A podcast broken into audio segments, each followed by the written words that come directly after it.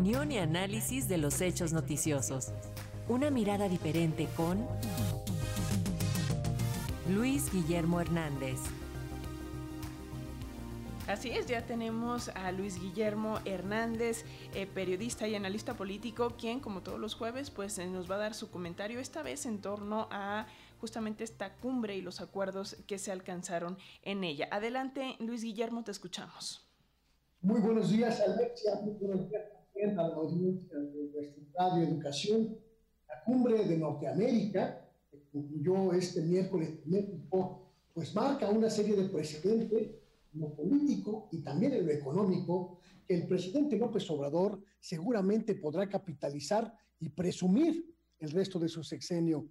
Más allá de la evidente buena relación personal que exista entre el presidente mexicano y sus homólogos Joe Biden de Estados Unidos y Justin Trudeau de Canadá, la reunión trilateral arroja una serie de acuerdos en materia monetaria, económica, migratoria, de seguridad y energética, como ya lo escuchábamos hace un momento, que pone en perspectiva las ventajas que ahora sí tiene para México el Tratado de Libre Comercio, que en los años 90 significaba más un perjuicio para una buena parte del aparato productivo mexicano.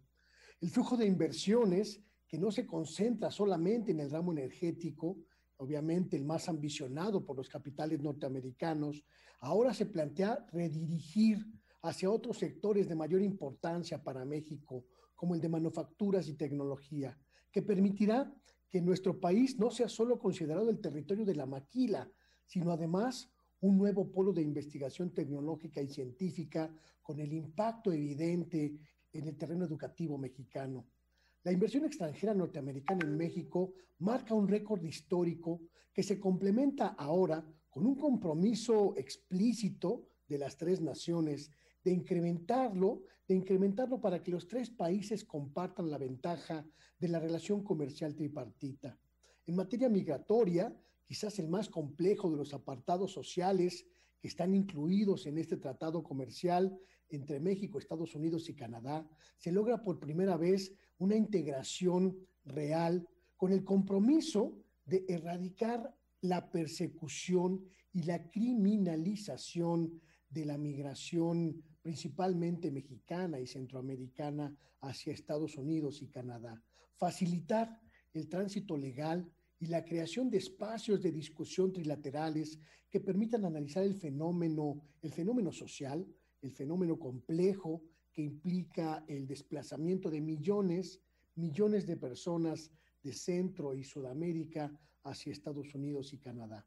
Pero además de todos estos acuerdos, que incluyen materias tan importantes como el desarrollo tecnológico en materia energética, principalmente en el rubro del litio, el nuevo mineral que en México ha tomado importancia central con las reformas constitucionales y legales, pues está el hecho de que México se convierte en este momento en un nuevo paradigma en la región, con resultados muy palpables. México ya no será considerado el patio trasero de Norteamérica, sino la puerta de entrada de un nuevo territorio económicamente vigoroso, poderoso y fuerte. La posición del presidente López Obrador en este sentido, que, de hacer respetar a nuestro país como un polo de desarrollo, no solo económico, sino también social, cultural, tecnológico, va, seguramente va a significar para nuestro país una serie de ventajas que iremos, que iremos analizando y revisando en los próximos años. Lo importante de, este, de esta reunión ha sido sin lugar a dudas el cambio de paradigma.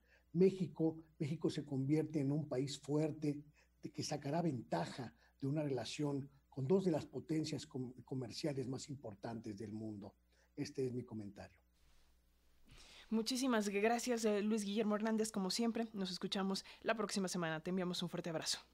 Hasta pronto. Muy buenos días a todas y a todos.